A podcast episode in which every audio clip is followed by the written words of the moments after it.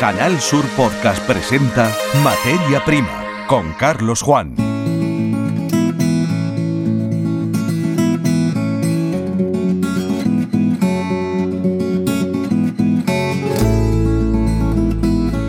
Bienvenidos a un nuevo episodio de la saga Materia Prima, el podcast alojado en la web canalsur.es. Dos temas forman la agenda de contenidos de este programa. Por un lado, el estudio del cultivo de frutos tropicales en Andalucía, no solo el mango, también hay lechugas, tomates y otras frutas. Son más de 3.500 las hectáreas eh, dedicadas a este tipo de cultivo en el territorio litoral de Andalucía. Y algunos problemas, por desgracia, la falta de agua es el principal de todos ellos. En este programa entrevistamos a Álvaro Palacios, presidente de ASET, Asociación Española de Tropicales. También dedicamos un tiempo a la innovación en nuestro campo, aprovechando la mudanza hecha por Agrinova.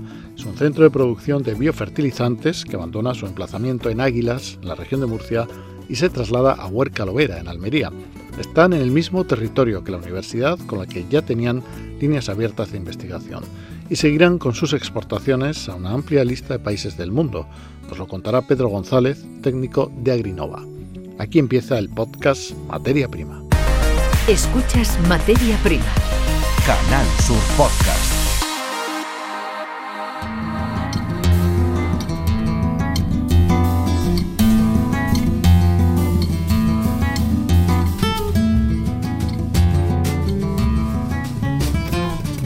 La Asociación Española de Tropicales, ASET, es el paraguas a cuya protección se acogen más de 450 productores repartidos entre las provincias de Huelva, Málaga, Cádiz y Granada con epicentro en su costa tropical.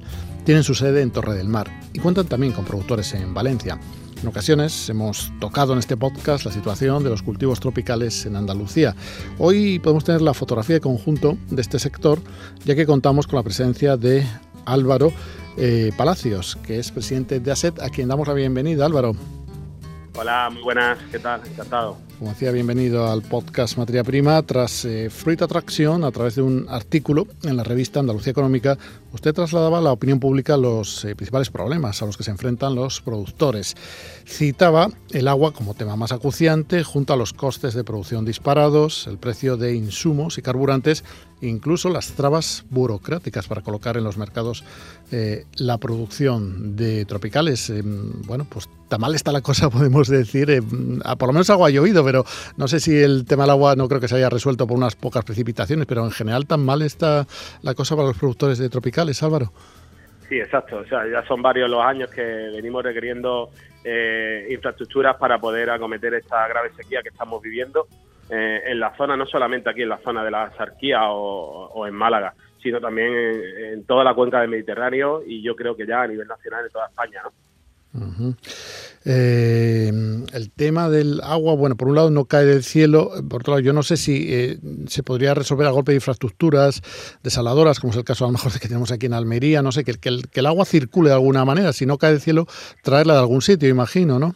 Claro, no, nosotros ya hemos propuesto eh, varias, varias desaladoras, infraestructuras para poder acometer todo esto que está, que estamos, que estamos llevando a cabo y, la verdad que, cuesta cuesta digerir un poco la pasividad de la, de la administración, sabiendo que, España eh, vive de, la agricultura en este caso, ¿no?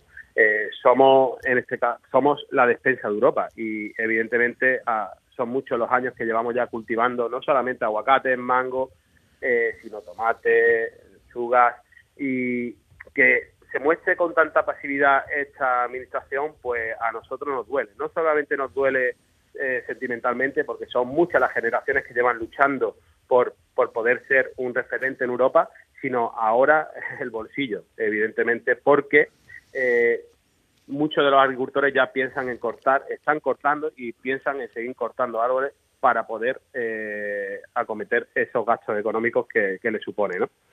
Cuando aludía en ese artículo titulado Se acabó el tiempo también a las eh, eh, perdón, a las complicaciones burocráticas que dificultan bueno, pues la labor de los que se dedican a este tipo de agricultura, mm, em, exactamente mm, que, el problema es dificultad para hacer ayudas o mm, no sé, para completar los distintos eh, formularios ya, que ya te digo, las soluciones están encima de la mesa. eh, hemos, hemos, hemos contactado con varias empresas privadas para, para que puedan eh, montar una desaladora aquí en la zona y creo que sería de solución rápida y eficaz que la Administración pudiera dar el sí para poder empezar a, desarrollar esas infraestructuras que aquí, por ejemplo, yo hablo en la zona de la Sarquía ahora, es necesaria. Evidentemente, toda la cuenca del Mediterráneo eh, necesita ya ayuda de este tipo. Eh, yo siempre lo digo, ¿eh? ¿no? Hay, hay, una frase que siempre digo, ¿no? Que el, el lago, el pantano más grande ¿no? del mundo lo tenemos a nuestros pies, que es el, mar Mediterráneo. Y, evidentemente esa infraestructura que a día de hoy son súper necesarias, de hecho ya Marruecos está montando varias allí, creo que sería la, la, única solución a corto plazo que, vemos desaladoras eh, privadas. Por lo tanto, una vía que a lo mejor no se ha explotado efectivamente lo suficiente, porque eh, tenemos las de titularidad pública, pero eh, queda por camino por hacer. se supone que mm, para la participación privada, claro, con una perspectiva de beneficio, es decir, que, los costes que parece que son en cuanto a electricidad, en cuanto a la puesta en marcha del equipamiento bastante elevados, al final sí podrían ser rentables. Por lo tanto, para una unión de agricultores o para una empresa privada que, que pueda explotarlo. ¿no? Han hecho sus estudios imagino que han llegado a esa conclusión. ¿no?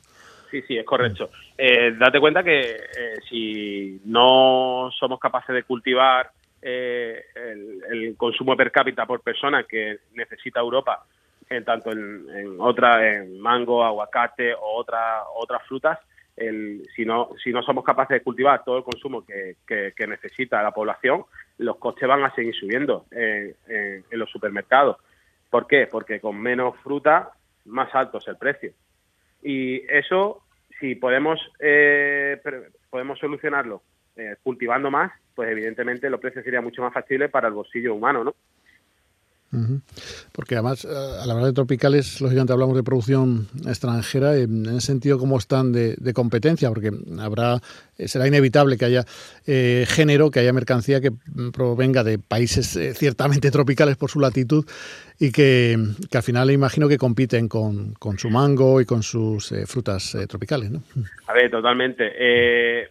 date cuenta que ya otros países como Perú, México, Chile, eh, Colombia eh, cultivan aguacate, mango y son también proveedores de, a nivel Europa de, estos productos. Pero llega un momento que no solamente tenemos que mirar en, apostar por esos países, sino también apostar por nosotros mismos.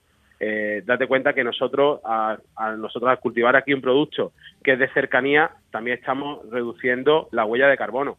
Y a día de hoy creo que eso también es súper importante y tenerlo en valor, ¿no?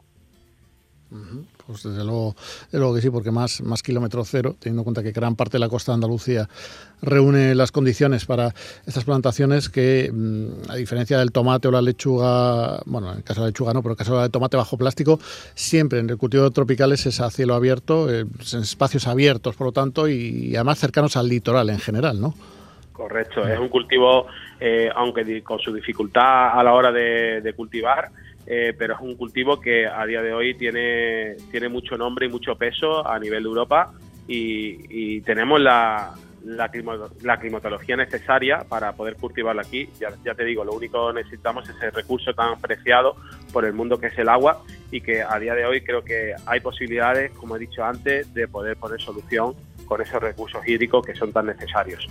Bueno, pues nos hacemos, eh, eh, recogemos aquí también, igual que trasladaba a la revista Andalucía Económica, esa reivindicación de soluciones para el agua, de infraestructuras, de ayudas, de empuje, por lo tanto, para que los propios vegetales, los árboles, pues puedan desarrollarse y pueda cerrarse el círculo y la cadena y los eh, consumidores puedan disfrutar de lo mejor de Andalucía y sin salir, por lo tanto, de Andalucía unas 3.500 hectáreas, me parece recordar por la web, muchos, eh, muchas familias, por lo tanto, un sector amplio. Eh, que representa a nivel de la Asociación Española de Tropicales, ASET, Álvaro Palacio, su presidente, con quien hemos hablado. No sé si nos hemos dejado algo en el tintero, Álvaro, que quieras comentar. Bueno, ya te digo, creo que que necesitamos que la administración mire un poco más por, por esta zona, por la zona de, de, aquí, de la cuenca mediterránea, que, a día de hoy creo que, tiene un especial valor ¿no? A, nivel de Europa. Es lo único que, necesitamos y, que, y que intentamos que, que, nos ayuden y que nos oigan con, esto, con estas comunicaciones. ¿no? Eh, estupendo, Álvaro. Pues muchísimas gracias por ser parte también en este episodio de los eh, contenidos del podcast Materia Prima en la página web canalsur.es. Un saludo, muchas gracias. Muchas gracias a ti. Venga, un abrazo. Escuchas Materia Prima. Canal Sur Podcast.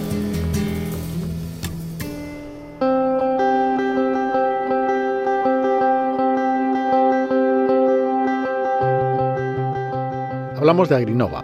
Es una empresa que produce biofertilizantes para la agricultura.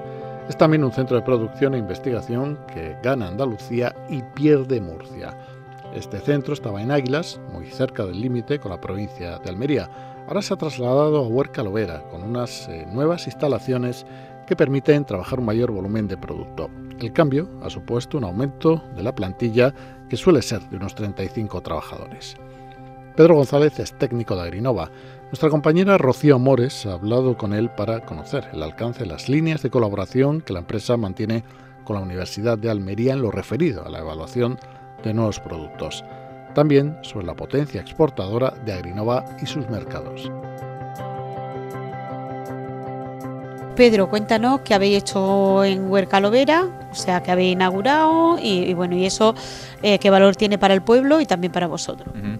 Pues Agrinova Science ha inaugurado eh, unas nuevas instalaciones, una nueva planta de fabricación de biofertilizantes. Está ubicada en Huercalovera. Esto supone un, hito, un momento muy importante para nuestra historia como empresa porque esta fábrica va a suponer un antes y un después en eh, la calidad que vamos a poder ofrecer a nuestros clientes en, los productos que ponemos a disposición del agricultor.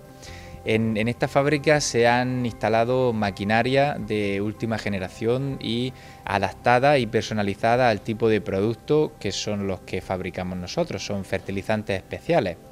Así que estamos muy contentos de poder anunciar esta, esta gran noticia porque supondrá un salto tecnológico de gigante y, como he dicho antes, un incremento muy significativo en la calidad de los productos que vamos a poner en el mercado que supondrá un impacto muy positivo en el rendimiento agrícola de, de, de las fincas en este caso. Bueno, estabais antes en Murcia, lleváis funcionando durante más de 25 años. Eh, al trasladaros a, a Huerca Lovera, la plantilla cambia, se ha contratado más gente, gente del pueblo. ¿Y qué tipo específico de biofertilizante estáis haciendo? Sí, la, la, planta de fabricación anteriormente se encontraba en Águilas y ahora mismo en Huerca Lovera, por lo tanto el cambio en distancia no ha sido muy significativo y, y todo el personal que estaba antes con nosotros sigue con nosotros. Además, el crecimiento económico de la empresa ha supuesto también la incorporación de, nuevo personal a, esta planta de fabricación y en general a toda, a todo, a toda la organización, porque pues no solo es la planta de fabricación, sino pues departamentos comerciales, administrativos, de marketing y de, y de producción. Em, esto va a suponer un, impacto muy positivo en, la provincia y, en la zona, ya que pues la fabricación del producto se queda, se queda aquí, se queda en casa y pues bueno, de momento estamos, estamos contentos porque los trabajadores están, siguen, siguen con nosotros y, vamos a, seguir adelante. Bueno, ¿cuántos trabajadores tenéis y cuánto se ha invertido en hacer las nuevas instalaciones? Sí, actualmente eh, si la temporada es alta se contratan trabajadores extras pero de media anualmente se podría decir que entre 30 y 40 personas son las que están en plantilla fija y en, temporada en la que el trabajo aumenta se contratan entre 5 y 10 personas más para, para trabajar y sacar el trabajo que, hace falta. Y pues em, actualmente, aparte, hemos dicho, sí, la inversión ha sido aproximadamente de unos 4 millones de euros.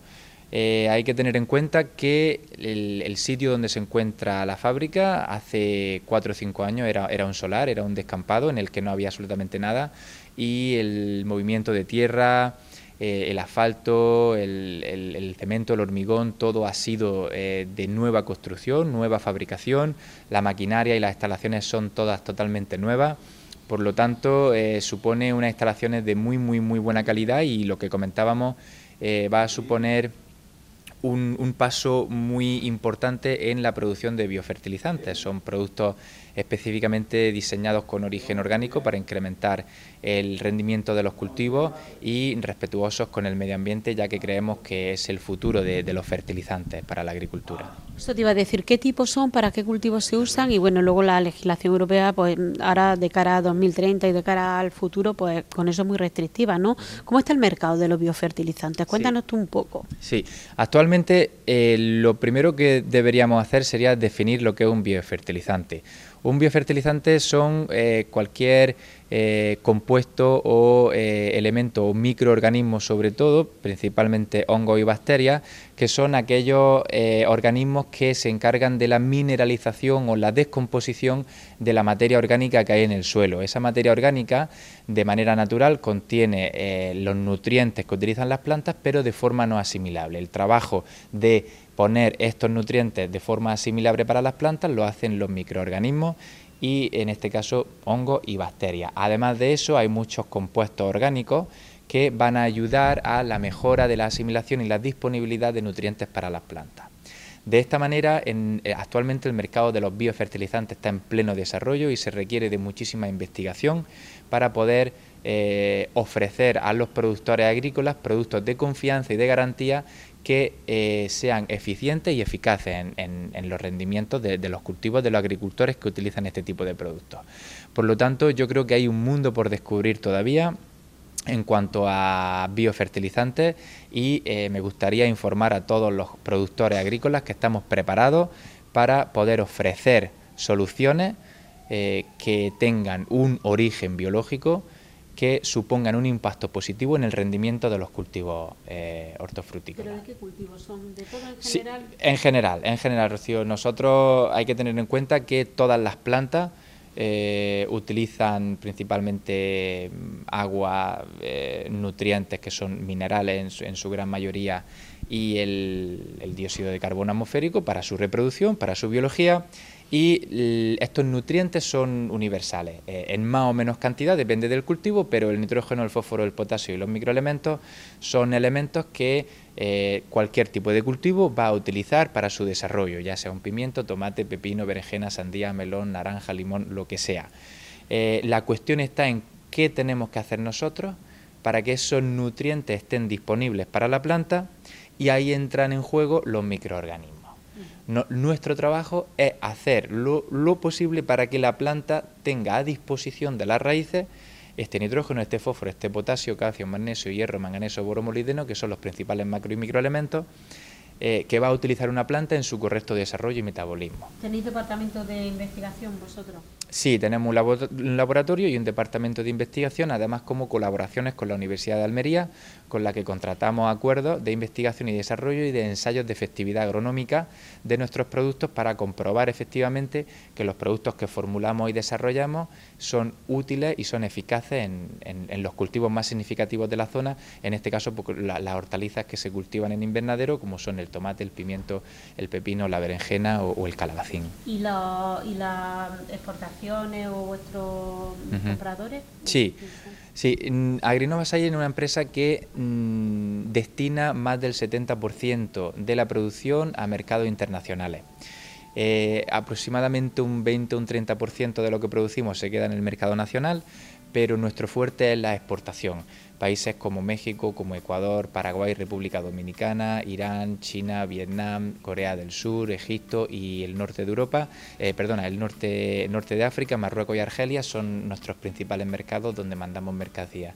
Eh, tenemos que entender que España es un país potente a nivel agrícola y si hablamos de invernadero bastante, pero eh, hay que ser consciente de que hay otros países que tienen más potencial a nivel agrícola y más superficie y por lo tanto para el, para el negocio eh, de los biofertilizantes o los fertilizantes especiales en este caso, pues son, mercados muy interesantes en los que tenemos en los que tenemos representación. estamos preparados para evolucionar juntos hacia el futuro y ofrecer productos de calidad que le incrementen el valor de sus productos y le ayuden a sacar su cosecha adelante. En Canal Sur Podcast, Materia Prima.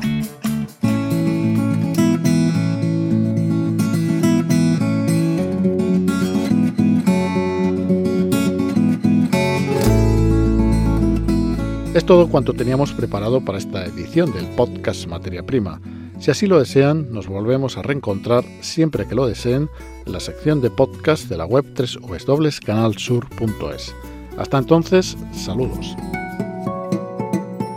En Canal Sur Podcast han escuchado Materia Prima con Carlos Juan.